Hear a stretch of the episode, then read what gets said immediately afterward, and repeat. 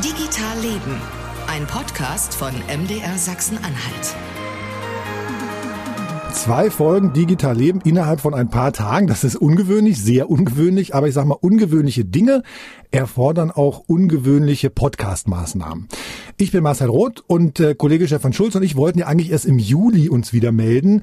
Aber heute, jetzt müssen wir über die Cyberagentur reden. Ihr wisst schon, die Cyberagentur ist eine GmbH des Bundes, gegründet von Bundesinnen- und Bundesverteidigungsministerium. Ihr Sitz ist in Halle und sie ist vor einem Jahr gestartet. Damals war auch der Chef der Cyberagentur, Professor Christoph Igel, hier bei uns zu Gast bei Digital Leben. Folge 33 war das, könnt ihr noch mal rein, wenn ihr wollt. Und nach einem Jahr wollte ich eigentlich in den vergangenen Tagen einfach mal nachfragen, wie ist denn da der Stand der Dinge? Das sollte ein kleiner Radiobericht werden. Und wie das manchmal so ist, ähm, hinter so einer Geschichte steckt dann irgendwie viel mehr. Fangen wir mal äh, ganz oben an, bei der Bundeskanzlerin Angela Merkel, CDU. Die wurde auf dem Forschungsgipfel Mitte Mai zu den beiden Sprunginnovationsagenturen gefragt. Diese beiden Agenturen sollen ja für Innovation in der IT sorgen und beide sind in Mitteldeutschland. Ja, die Sprint D unter der Führung von Raphael Laguna als Agentur für den zivilen Bereich und die Cyberagentur als Agentur für den Sicherheitsbereich, Innen- und Außensicherheitsbereich ähm, sozusagen. Die Cyberagentur soll Dinge erforschen lassen, die in 10, 15 Jahren für Deutschlands Cybersicherheit entscheidend sein können. Die Ziele der beiden Agenturen, die sind tatsächlich absolut unumstritten. Also da hat jeder eigentlich gar kein Problem mit. Die Ideen, die Ideen dahinter, das, was die Agenturen erreichen sollen, was die Cyberagentur machen soll, das findet eigentlich jeder gut. Jedenfalls äh, zurück zur Bundeskanzlerin, die sagte auf diesem Forschungsgipfel ähm, so ein paar bemerkenswerte Sätze, wie ich finde. Wir haben versucht, äh, so eine Sprunginnovationsagentur zu gründen. Und ich muss auch sagen, da können wir natürlich noch nicht zufrieden sein, weil ähm, sozusagen die Loslösung vom Bundesrechnungshof und äh, diese ähm, Meinung, dass Steuergelder ähm, nachvollziehbar wirklich effizient eingesetzt werden müssen, die führt schon dazu, dass der Sprung bis jetzt noch relativ klein ist. Und ähm, da wir uns dann auch noch entschieden haben, ähm, sehr deutsch äh, zwei Sprunginnovationsagenturen zu gründen, eine militärische und eine zivile, haben wir uns natürlich ein weiteres großes Potenzial von Innovationen ähm, genommen, äh, wo wir also von äh, DARPA dann doch noch ein ganzes Stück entfernt sind und äh, deshalb auch der Output äh, nicht so dramatisch äh, sein wird. Und wir sehen ja, wenn man mal diese mRNA-Forschung nimmt, ähm, ähm, da gibt es diese ungarische Forscherin, deren Namen ich jetzt nicht aussprechen kann, die hat sozusagen mit mir gemeinsam damals in Ungarn äh, ähm, Abitur gemacht und Physik oder Chemie studiert. Und ihr ganzes Leben lang hat sie darauf hingearbeitet, irgendwann die Früchte zu sehen. Und dann ist es irgendwann so gekommen. Und äh, sowas muss äh, so eine Sprunginnovationsagentur aushalten. Und wenn sie da äh, legislaturperiodenweise Berichte beim Bundesrechnungshof abgeben müssen, was da rausgekommen ist, dann wird das so nichts. Also man muss sich da schon entscheiden, äh, dann auch Geld einzusetzen. Und ob das sich rentiert hat oder nicht, das wird erst am Ende eines ganz langen Kreislaufs überhaupt äh, sichtbar werden. Und ähm, dann würde ich sagen, strukturell äh, hat Herr Haarhoff, Herr Professor Haarhoff neulich einen Artikel geschrieben, dass man sicherlich Forschung äh, vielleicht mehr noch auslagern muss aus, also diese schönen Förderaufrufe, die man da im BMBF schreibt und die dann äh, zu Förderlinien werden. Und diese Förderlinien werden dann ähm, abgearbeitet da muss man vielleicht noch ein bisschen mehr loslassen und wirklich mehr Agenturen gründen, die dann auch eigenständiger, also wie etwas freiere Satelliten agieren können, ähm, weil man vielleicht doch von einer Zentraleinheit aus nicht so gut äh, die Dinge steuern kann. Also das sind so ein paar Anmerkungen, die äh, so systemgerecht sind und dass sie auch äh, als Bundeskanzlerin heute schon gemacht werden können. Ansonsten müssen Sie mich nächstes Jahr nochmal einladen. Vielleicht bin ich dann freier in meiner Argumentation. Bundeskanzlerin Angela Merkel auf dem Forschungsgipfel. Der Link könnt ihr euch das ganze Video nochmal angucken. In den Show Notes ist ein YouTube-Video vom Forschungsgipfel. Also, Genauso spannend ist auch äh, ein Interview in der Frankfurter Sonntagszeitung gewesen mit Raphael Laguna von der Sprint D, von der Agentur sozusagen, von der Schwesteragentur der Cyberagentur in Leipzig. Der äußert sich nämlich ähnlich wie die Bundeskanzlerin. Auch das Interview habe ich euch in den Shownotes verlinkt. Naja, und jetzt die Cyberagentur in Halle mit Christoph Igel an der Spitze. Der äußert sich hier bei Digital Leben von MDR Sachsen-Anhalt und er hört nach einem Jahr auf. Planmäßig, sagt das Bundesverteidigungsministerium, nach einer erfolgreichen Aufbauphase. Jetzt übernimmt vorübergehend ein Verwaltungsjurist aus dem Geschäftsbereich des Bundesverteidigungsministeriums. In ein paar Wochen kommt dann ein neuer Geschäftsführer. Der wird aber erstmal nur für den kaufmännischen Bereich, für den kaufmännischen Teil zuständig sein. Ein neuer Forschungsdirektor soll dann später kommen.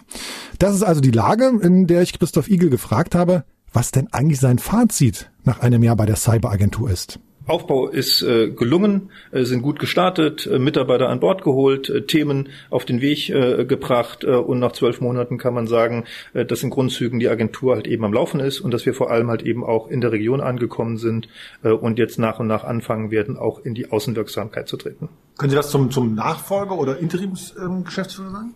Es wird äh, jetzt ab äh, Mitte äh, Juni äh, ein, äh, ein äh, Interimsgeschäftsführer äh, eingestellt werden, der erstmal dafür Sorge tragen wird, dass ähm, der Betrieb der Gesellschaft, der GmbH, halt eben weitergeführt wird. Ansonsten sind derzeit äh, die beiden Grundpositionen, Geschäftsführerpositionen, also kaufmännischer Geschäftsführer und Forschungsdirektor ausgeschrieben und wir werden die sicherlich nach und nach besetzt bekommen. Ich würde mal realistisch davon ausgehen, dass man bis Ende des Jahres eine insgesamt dann stabile Geschäftsführung hat, die die Geschäfte weiterführen wird. Mit welchem, mit welchem Gefühl gehen Sie? Ich bin ähm, auf der einen Seite total glücklich über das, was ich anschieben konnte. Wir haben ein super Team zusammengestellt, viele junge, motivierte Leute mit einer extrem hohen Fachkompetenz.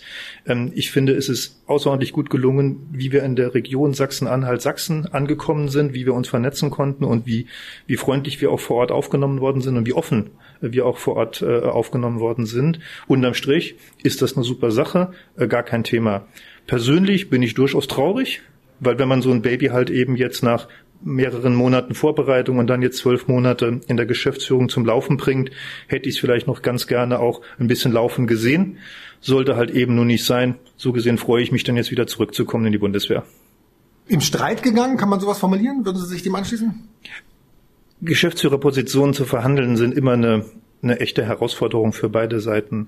Und am Ende ist es wie im richtigen Leben. Man hat versucht, irgendwie gemeinsam glücklich zu sein und muss dann halt eben feststellen, die Liebe hat nicht gereicht. Bevor wir zum Forschung kommen, nochmal ganz kurz, ähm, Sie sagten schon in Mitteldeutschland angekommen. Das heißt doch für mich jetzt diese ganze Diskussion um, wir suchen auch nochmal einen Standort am Flughafen Leipzig, was schiebt sich in Frankreich auch nochmal nach hinten alles? Also realistische Betrachtung ist doch wie folgt. Wir sitzen jetzt in der Willy-Brandt-Straße. Die Liegenschaft ist äh, prima in der Zwischenzeit hergerichtet. Äh, sie erfüllt ähm, für bestimmte Forschungsansätze, die wir haben, die dem Geheimschutz unterliegen, einfach schlichtweg nicht die Voraussetzungen. Wir haben ähm, eine klare Entscheidung mit der Gesellschaft darin getroffen, dass wir erstmal in Halle bleiben. Das hat ja auch der Ministerpräsident Herr Hasselhoff ja auch äh, kundgetan, gemeinsam mit mir auf einer Pressekonferenz. Ähm, das wird gerade halt eben entsprechend abgearbeitet oder bearbeitet. Und wir suchen derzeit in der Tat aktiv in Halle eine entsprechende Liegenschaft. Realistischer Blick darauf heißt für mich, die nächsten drei bis fünf Jahre wird man dann dort erstmal auch vor Ort sein. Und ganz ehrlich, was in drei bis fünf Jahren ist, äh, das äh, wollen wir dann nochmal diskutieren. So, dann schauen wir sozusagen auf die Forschung, auf die Themen. Sie haben gerade Sie haben Themen angestoßen, die, die Quartalsberichte, da steht aber sozusagen noch nichts drin, dass überhaupt was passiert ist. Ne? Sozusagen, das ist ja auch mal noch ein Vorwurf, ähnlich wie bei der, bei der Sprint in, in, in, in, in Leipzig. Also was, was wurde denn sozusagen schon ganz, was ist, was ist denn konkret schon passiert sozusagen in der Forschung?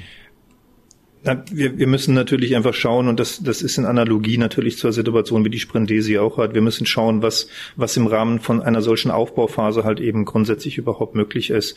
Äh, und das unter der Bedingung, äh, dass wir in der Cyberagentur seit Oktober letzten Jahres die Situation hatten, dass wir nicht eben zwei Geschäftsführer waren, sondern dass wir faktisch aufgrund der Erkrankung meines Kollegen äh, eben nur eine Geschäftsführerposition hatten. Das heißt, ich musste die letzten Monate sowohl den kaufmännischen Part und damit den gesamten Aufbau der Organisation der Liegenschaft, des Personals, der Finanzen und alles, was dazugehört, genauso mitmachen wie die Frage, welche Forschung machen wir eigentlich nach vorne blickend. Wenn man diese Situation sich äh, vor Augen führt und das ein bisschen in Rechnung stellt, ist es uns zum Ende ähm, des letzten Jahres 2020 zum ersten Mal gelungen, Forschungsthemen zu identifizieren. Und wir haben in den letzten sechs Monaten sehr intensiv daran gearbeitet, sie halt eben so vorzubereiten, damit wir jetzt die ersten öffentlichen Aufträge vergeben können. Über welche Themen reden wir dort? Ähm, es sind Themen, die zum einen natürlich immer unter dem Oberthema Cybersicherheit äh, stehen, selbstverständlich. Dafür sind wir gegründet.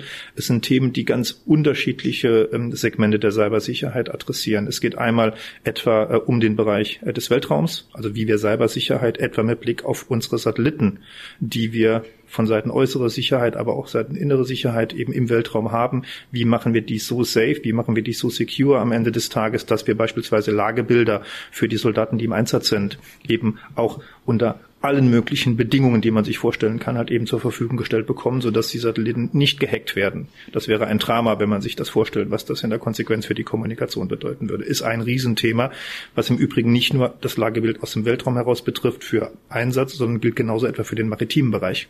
Auch dort haben wir eine ähnliche Logik und eine ähnliche Situation.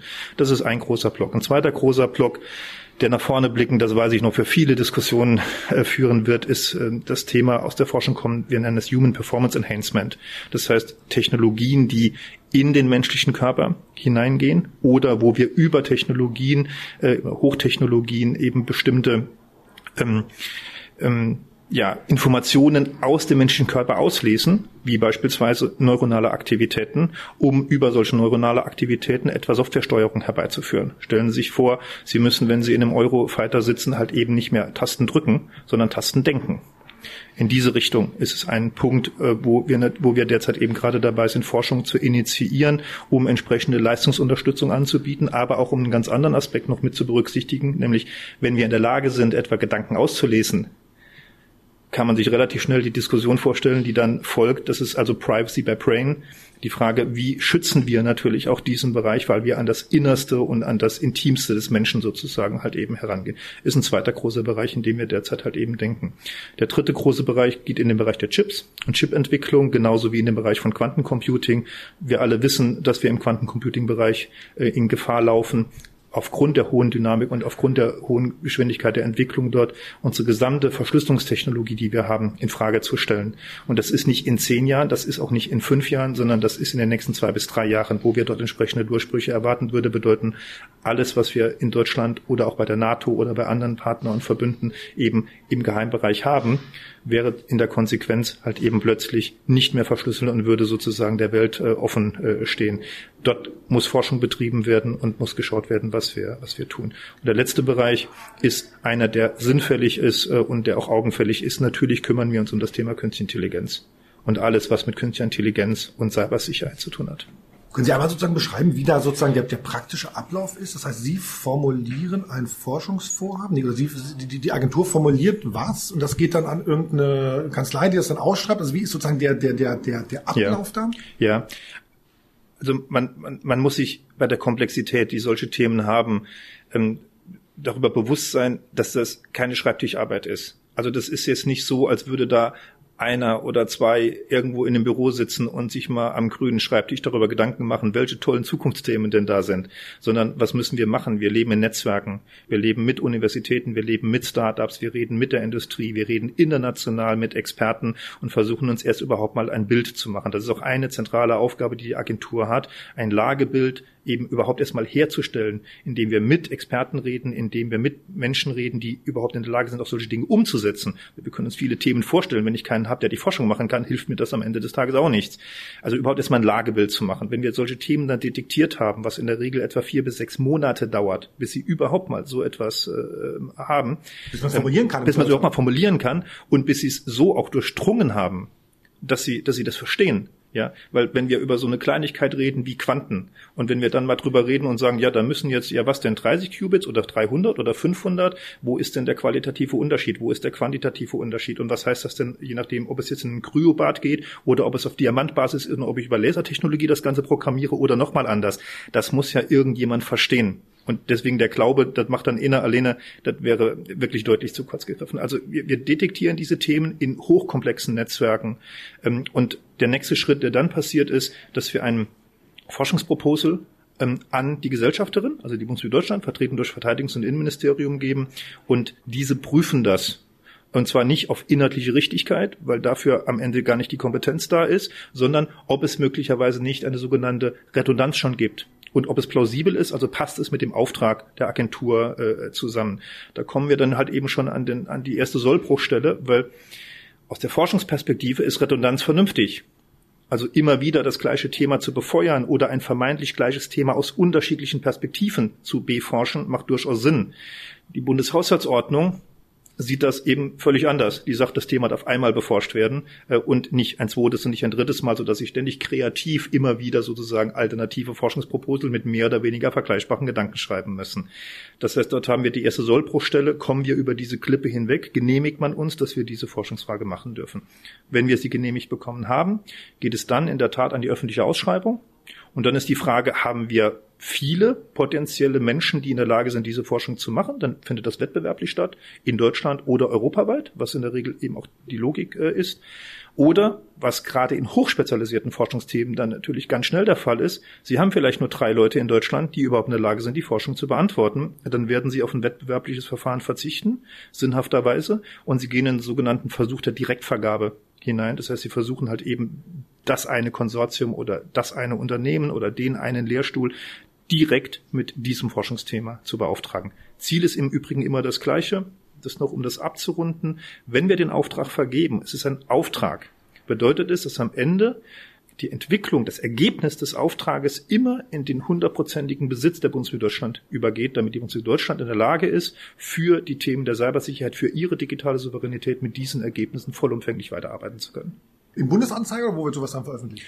Das wird veröffentlicht in der Tat. Äh, es gibt entsprechende Plattformen, äh, Beschaffungsplattformen, äh, wo dann halt eben die, die gängigen Einrichtungen auch immer wieder sich orientieren und wo dann halt eben auch solche Dinge veröffentlicht werden müssen. Da gibt es teilweise Formalvorgaben, wo wir das machen. Einen haben Sie genannt, Bundesanzeiger. Ähm, aber wir streuen das natürlich dann auch in die Communities hinein. Ja, weil wenn ich einen Top-Experte habe, ähm, ob der jetzt mal gerade per Zufall im Bundesanzeiger nachschaut, weil es diese Ausschreibung gibt, da habe ich mal so meine Zweifel dran. Also versuchen wir natürlich kommunikativ das auch in die Richtung zu schieben, was im Übrigen dann schon die zweite Sollbruchstelle halt eben wird, weil wir dürfen an dieser Stelle eigentlich gar nicht steuernd in diesen Kommunikationsprozess eingreifen. Das wäre ja so etwas wie wettbewerbliche Verzerrung. Das heißt, wir, wir, wir hängen ständig in einem Spagat drin zwischen wenigen Menschen, hochspezialisierte Themen, wo jeder vernünftig denkende Mensch drauf guckt und sagt, na ist ja klar, dann rede ich mit denen, die da sind, um da halt eben überhaupt mal einen Schritt nach vorne zu kommen, versus die Vorgaben der BHO, äh, die dann halt eben sagt, ja immer Wettbewerb, am besten europaweit und am besten auch noch irgendwie die Welt glücklich. Also das ist ein, das ist ein definitives Problem.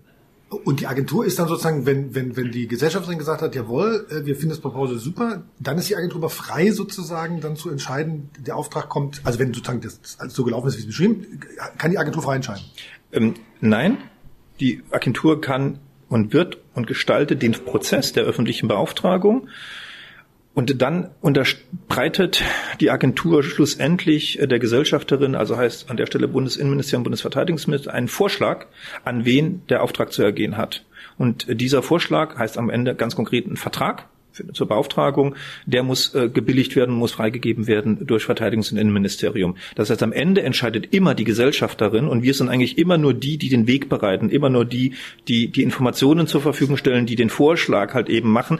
Und dann können Sie sich vorstellen, haben Sie ein Grunddilemma in diesem gesamten Prozess. Wir kämpfen innerhalb der Agentur, wo in der Tat hochkompetente Menschen sitzen, schon damit zu verstehen, was wir im Rahmen einer Mittel- und Langfrist-Forschungsplanung für Cybersicherheit tun sollen und beschäftigen uns jeden Tag intensiv damit. Und diese Themen, die hochkomplex sind, geben sie dann in eine ministerielle bürokratische Logik, wo am Ende final entschieden werden soll, dass diese Themen gemacht werden sollen. Das heißt, alle, die an diesem Prozess beteiligt sind, legen ständig eine Lernkurve hin. Und die Frage ist, wie erfolgreich ist die Lernkurve und kriegen wir am Ende die Dinge gebilligt? Na, und die Frage ist, an welcher Stelle muss sich was ändern? Auf, auf, auf, auf, welcher Seite muss da, welche Seite muss da um wen, auf, auf wen mehr zukommen, ne? Ja, absolut. Das ist ein, das ist ein sehr richtiger und sehr wichtiger Punkt und äh, das ist auch etwas, wo ich jetzt nach zwölf Monaten drauf schaue, wo ich ein deutliches Delta feststelle zwischen dem, was in den Grundsatzpapieren steht, zur Gründung der Agentur und dem, wie es faktisch halt eben gelebt wird und gemacht wird, was im Übrigen ja nicht nur bei uns so ist, sondern auch bei der Sprende, unserer, unserer Schwesteragentur, auch genau das Gleiche ist. Uns ist in den Grundsatzdokumenten zugestanden äh, gewesen, dass wir eine, eine ähm, wissenschaftliche, unternehmerische, unternehmerische Freiheit haben, um die Dinge halt eben zu gestalten und zu tun. Und im Übrigen darauf hat ja auch gerade die Bundeskanzlerin letzte Woche beim Forschungsgipfel äh, referenziert. Und das, was wir faktisch am Ende des Tages erleben, ist, ist, ist fast ein Microcontrolling. Und diese beiden Dinge harmonisieren nicht miteinander, wenn wir Innovation und Forschung gestalten wollen. Ähm, ich finde es im Übrigen sehr bemerkenswert, ähm, wie sich äh, die Bundeskanzlerin halt eben beim Forschungsgipfel letzte Woche äh, auch äh, zu dem Thema der Bundesagenturen halt eben geäußert hat.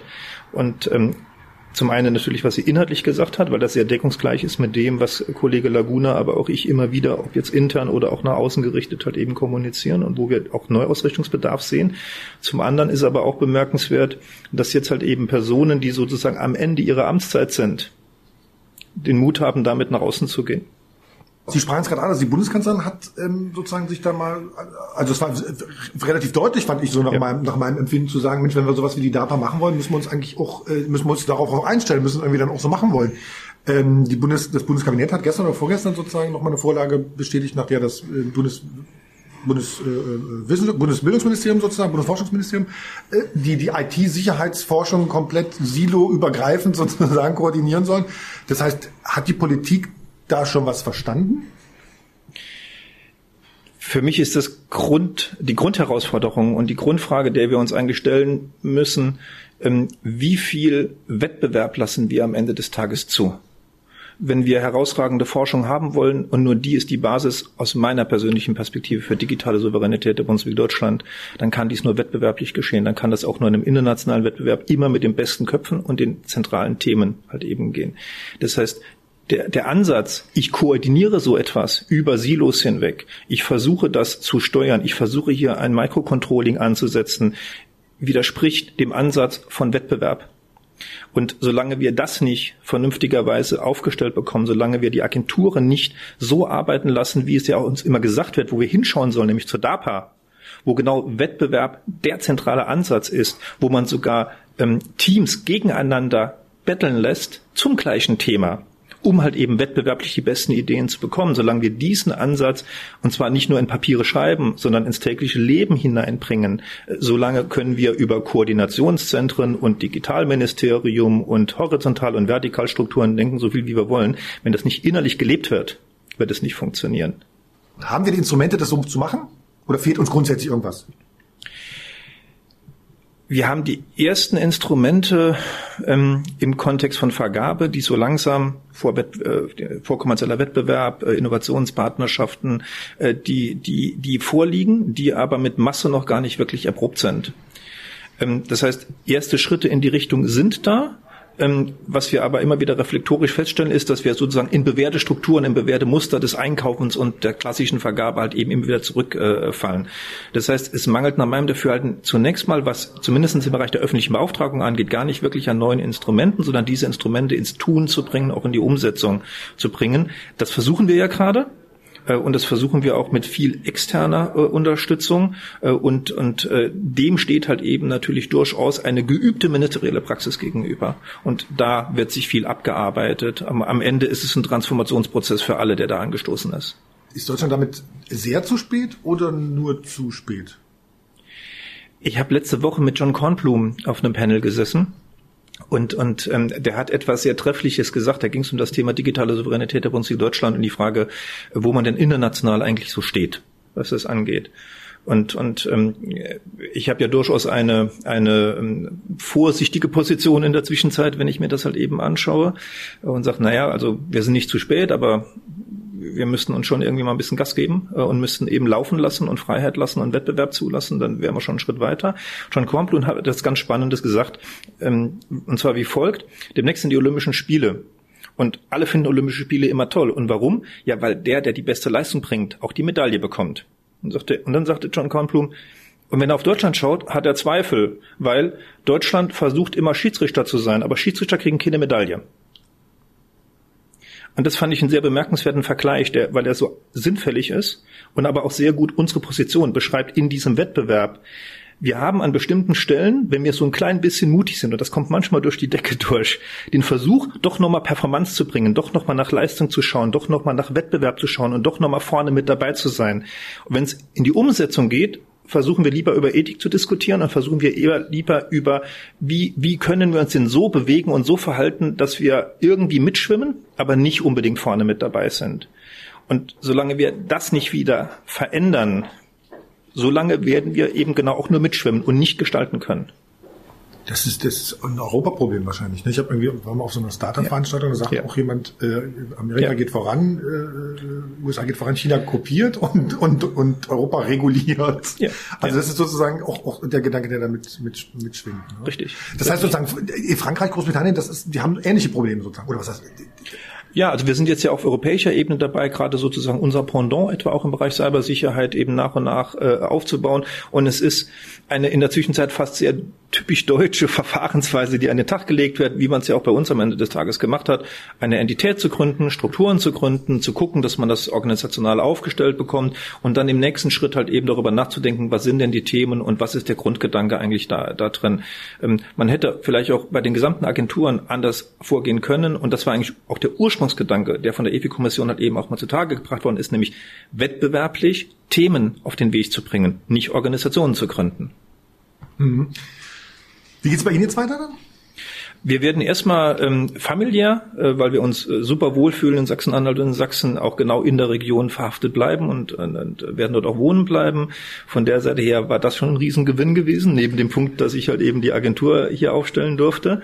Äh, und ich werde in der Tat ab dem 15.06. wieder Uniform tragen und werde wieder in den Streitkräften unterwegs sein. Sachsen-Anhalt behält also einen spannenden Macher und Geist hier bei sich in Mitteldeutschland. Christoph Igel, seine Zeit bei der Cyberagentur des Bundes endet. Ihm alles Gute. Beide Agenturen haben also noch keine großen Sprünge gemacht, haben wir gehört. Die Cyberagentur erteilt wohl in ein paar Wochen ihren ersten Forschungsauftrag. Womöglich geht es dabei um die Sicherheit von Computerchips. Aber dass es so langsam vorangeht, scheint wohl eben nicht an den Agenturen zu liegen, sondern an den beteiligten Ministerien. Auf mdr.de haben wir einen langen Artikel zu diesen ganzen Vorkommnissen rund um die Agentur, auch verlinkt in den Shownotes. Dazu hat mir zum Beispiel Christoph Bernstiel, CDU-Bundestagsabgeordneter aus Halle, eine Sprachnachricht geschickt. Zunächst einmal möchte ich sagen, dass ich es äußerst bedauerlich finde, dass wir den bisherigen Geschäftsführer nicht in der Cyberagentur halten konnten. Und ich hoffe, dass Bundesinnenministerium und Bundesverteidigungsministerium in Zukunft der Agentur endlich den Spielraum geben, den sie braucht, um in einem internationalen Wettbewerb bestehen zu können. Wir reden hier über Innovationen, die uns über die nächsten Jahrzehnte tragen sollen. Und da hilft uns eben das tradierte und auch gute ministeriale Denken nicht weiter. Und das war auch genau der Grund, warum wir als Deutscher Bundestag gesagt haben, wir gründen eine GmbH, damit es eben diese Flexibilität, die es braucht, dort auch gibt. Und es ist widersprüchlich, wenn jetzt BMVG und BMI genau diese Flexibilität einschränken, indem diese Agentur, ja, da muss man schon fast schmunzeln, mit Normen und Regeln überhäuft wird, so dass gar kein Freiraum mehr bleibt, um frei und flexibel reagieren zu können. Ich hoffe, dass sich das ändert und wir als Parlament werden mit Nachdruck dafür sorgen, dass es auch so passiert. Und auch Petra Sitte, linken Bundestagsabgeordnete aus Halle, die hatte einen sehr ähnlichen Standpunkt, sage ich mal. Ja, ich kann gut nachvollziehen, dass Herr Igel die Segel gestrichen hat. Sobald in Aufsichtsratsgremien oder in Aufsichtsgremien überhaupt mehr als drei Ministerien sitzen, muss zwangsläufig sozusagen jede Idee sterben, weil dann jedes Ministerium wichtiger ist als das andere und jedes Ministerium genau äh, mitbestimmen will, was, wo, wie, wann. Und insofern kann ich das äh, sehr gut nachvollziehen, dass die Arbeit darunter gelitten hat. Und äh, ob das jetzt im Land ist, Sachsen-Anhalt, Sachsen-Anhalt oder im Bund, da unterscheiden sich ministeriale äh, Vertreter überhaupt nicht. Und das ist eben sehr schade. Und ich glaube auch, äh, dass Herr Igel seinerseits dann eben gesagt hat, nee, unter den Bedingungen kann ich ja den Auftrag überhaupt nicht ausführen und deshalb vor allem seine Segel gestrichen hat. Ich halte Herrn Igel insgesamt für einen guten Manager. Ich, er kann gut einschätzen, was da inhaltlich passiert. Aber wie gesagt, eine Idee kann sehr schnell dadurch aus ausgetrocknet werden. Opposition und ein Mitglied der Regierungsfraktion und die Bundeskanzlerin selbst sagen also, die Agenturen sollten irgendwie mehr Freiheiten genießen können. Dann würde ich mal sagen, Abfahrt, loslegen. Das soll also die schnelle Folge gewesen sein zur Cyberagentur des Bundes, bei der die beteiligten Ministerien in der Kritik stehen. Wie es da weitergeht, im großen MDR bleiben wir da natürlich dran. Also mdr.de oder mdr.de slash Sachsen-Anhalt. Da seid ihr immer auf dem neuesten Stand. Empfehlung auch noch für unseren Podcast Was bleibt, der das Wichtigste jede Woche aus und über Sachsen-Anhalt zusammenfasst und analysiert. Uns hier bei Digital Leben erreicht ihr per E-Mail digitalleben.mdr.de. Weitere Kontaktmöglichkeiten in den Shownotes und versprochen, im Juli gucken wir uns dann spannende Start-up-Ideen aus Sachsen-Anhalt an. Das ist dann sozusagen eine Folge im Sommer, wenn es warm wird, zum Durchatmen. Bis dahin, alles Gute. Tschüss. Ein Podcast von MDR Sachsen-Anhalt. Digital Leben.